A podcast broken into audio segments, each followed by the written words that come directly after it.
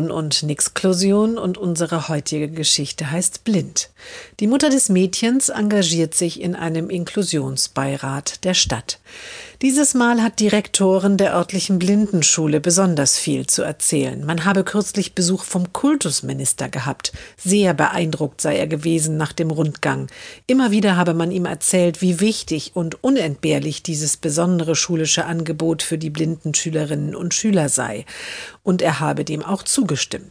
Die Mutter hört sich die begeisterten und langen Ausführungen eine Zeit lang an.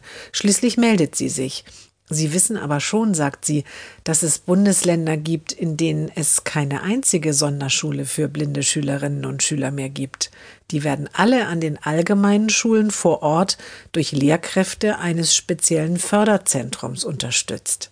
Die Rektorin winkt nur kopfschüttelnd ab. Dann geht es schon um den nächsten Tagesordnungspunkt.